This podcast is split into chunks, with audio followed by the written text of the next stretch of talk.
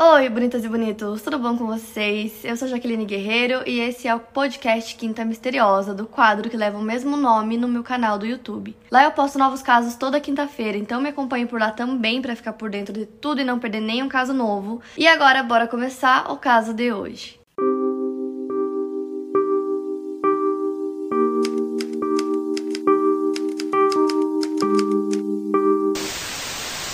Hoje eu vou contar para vocês o caso Pedro Dom, que é um caso que aconteceu aqui no Brasil, mais especificamente no Rio de Janeiro.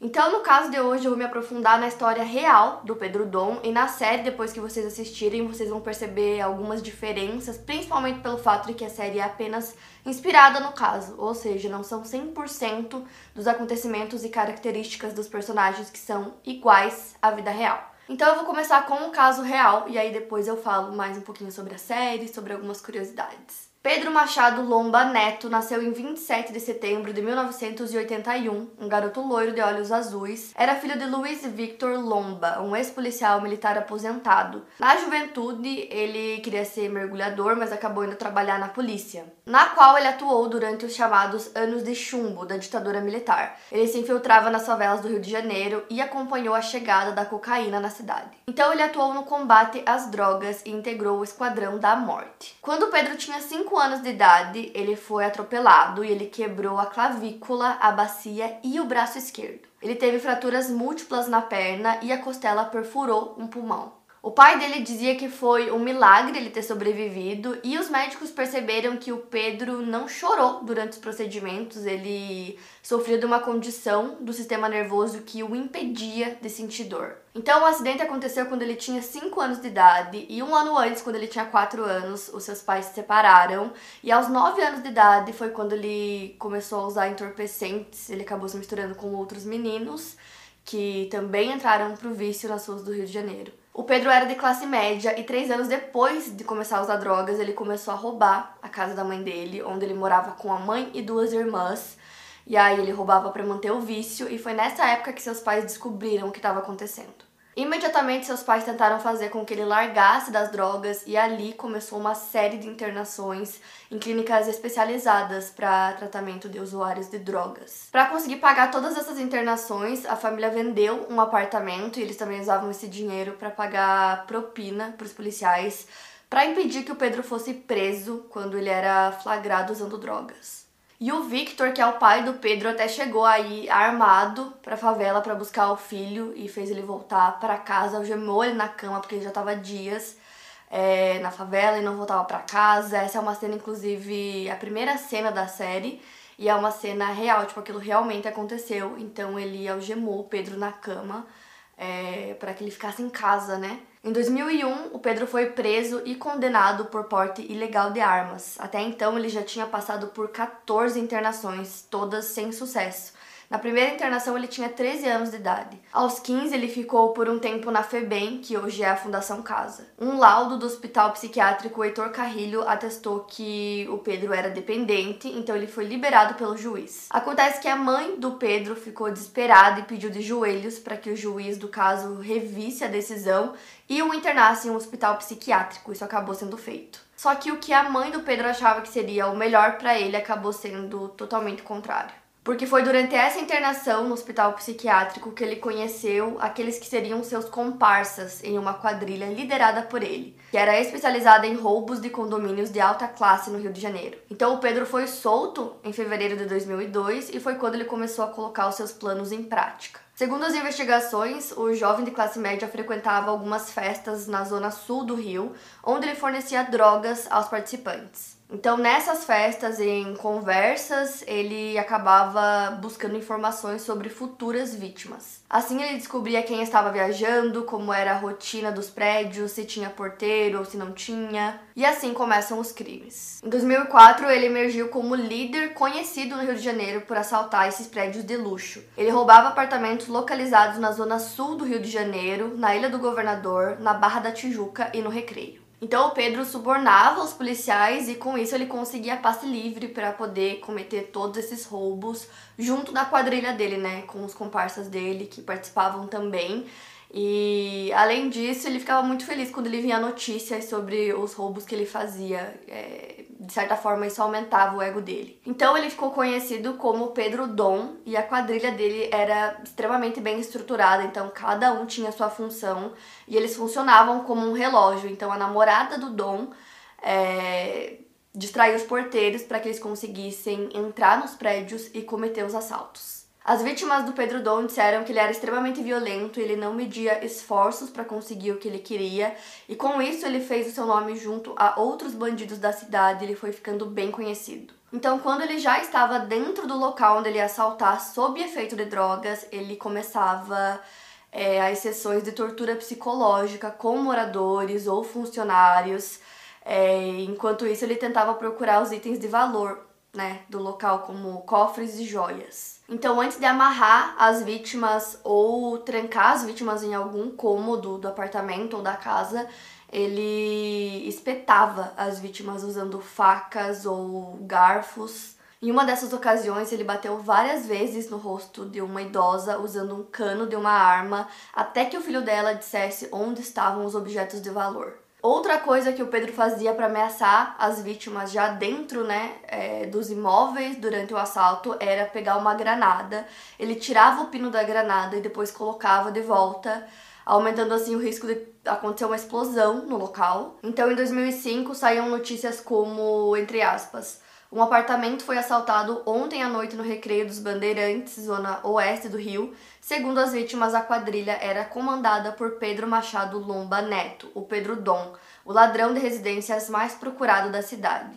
O delegado Eduardo Freitas disse entre aspas: isso foi uma característica que chamou muito a atenção nos crimes cometidos por ele. Ele era extremamente violento. Ora pelo fato de estar sob o uso de entorpecentes e ora de uma maneira natural mas a gente acredita que na maioria, para não dizer todos os roubos que ele fez, ele estava sob o efeito de drogas. Então, nessa grande maioria, ele sempre tinha uma atitude violenta com relação às vítimas que ele atacava. Mas essa teve esse quê de especial, porque você na sua casa, você se sente no lugar mais seguro do mundo.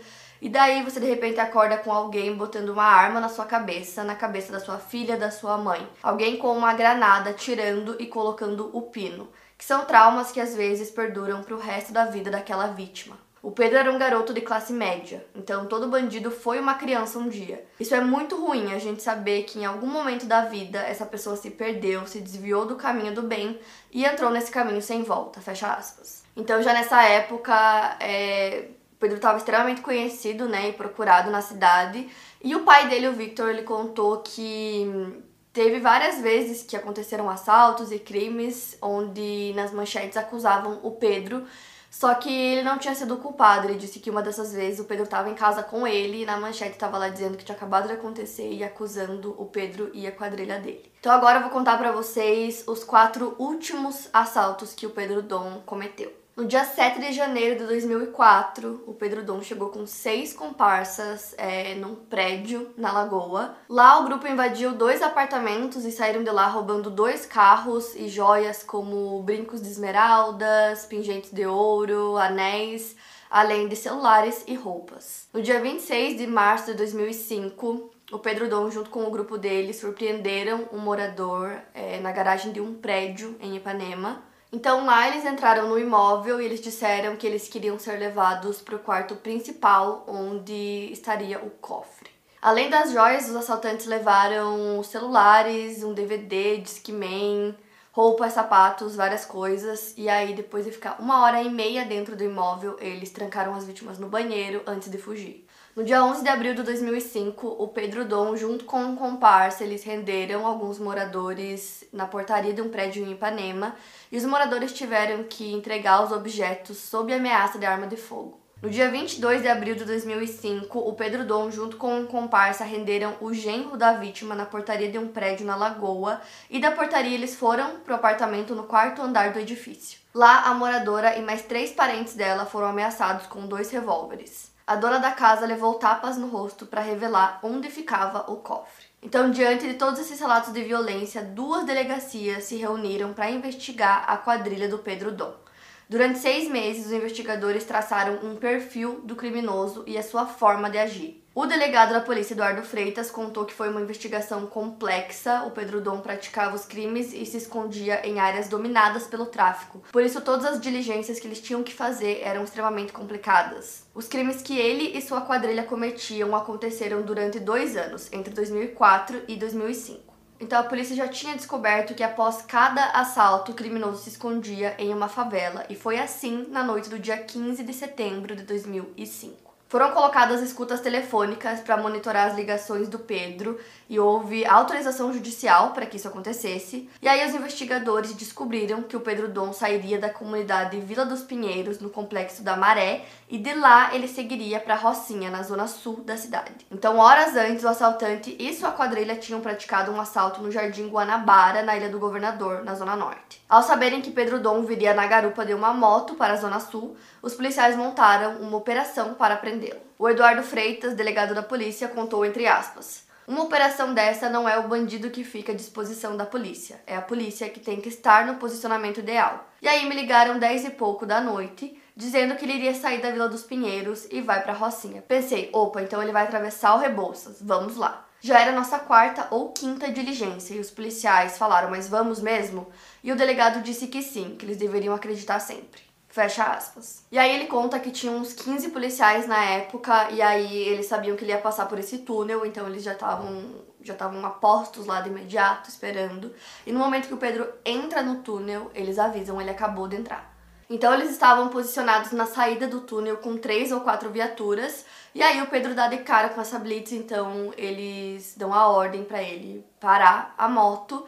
E aí a moto reduz a velocidade e ele joga uma granada nos policiais. Quatro deles foram feridos, entre eles o delegado Eduardo Freitas, ele foi atingido no braço direito. E ele conta que eles já estavam preparados para isso, porque como eles tinham as escutas, eles ouviram o Pedro falando que se ele visse algum policial, ele ia jogar uma bolinha ou um abacaxi, que era como ele chamava granada. Então eles sabiam que isso provavelmente iria acontecer e eles se protegeram no momento da explosão. Quando ele jogou a granada nos policiais, um deles que estava diretamente envolvido nessa abordagem deu um único tiro que pegou no pneu da moto, no pneu traseiro. O veículo saiu cambaleando e nesse momento os dois se separam, então o motoqueiro vai sozinho em direção à Rocinha, enquanto o Pedro invadiu um prédio residencial. Então ele tentou se esconder no terceiro andar do prédio, os policiais entram no prédio também e lá aconteceu uma intensa troca de tiros, na qual ele foi atingido. Ele levou tiros no pé, mão, braço, ombro direito e tórax. De acordo com o relato dos policiais, no registro de ocorrência, o Pedro foi encontrado baleado no interior de uma lixeira. Com ele havia uma pistola, vários carregadores e umas joias no interior da sua mochila. Os objetos tinham sido roubados horas antes na Ilha do Governador. Ao todo tinham 18 cordões, 67 brincos, 19 anéis, 15 pulseiras e um pingente. Também havia um pino de granada, provavelmente do artefato que ele jogou contra os policiais no túnel. Pedro Dom foi levado para o hospital, mas não resistiu. Ele tinha 23 anos, ele logo ia completar 24. Então, segundo uma repórter pela manhã, o pai do Pedro reconheceu o seu corpo no hospital Miguel Couto. E o Victor, pai do Pedro, se exaltou muito com a morte do filho e disse que ele roubava para dar dinheiro aos policiais que estavam extorquindo ele desde a primeira vez que ele havia sido preso. O Álvaro Lins, chefe da Polícia Civil, disse que as declarações feitas se davam pelo desespero do pai. As vítimas do último assalto cometido pelo Pedro foram chamadas para fazer o reconhecimento dos pertences que foram encontrados dentro da mochila. Mais tarde, em entrevista, o Victor pediu desculpa às vítimas e às famílias. Ele disse que se ele tivesse dinheiro, ele daria para as famílias afetadas. Ele também disse que uma das maiores culpadas pelo que aconteceu com o Pedro foi uma ex-namorada dele chamada Bibiana. Ele disse que ela ferrou com a vida do seu filho e que foi ela quem levou ele para o mundo do crime. Ele também disse que o perfil que a polícia traçou do Pedro Dom era exagerado e que cerca de 80% dos crimes que foram atribuídos a ele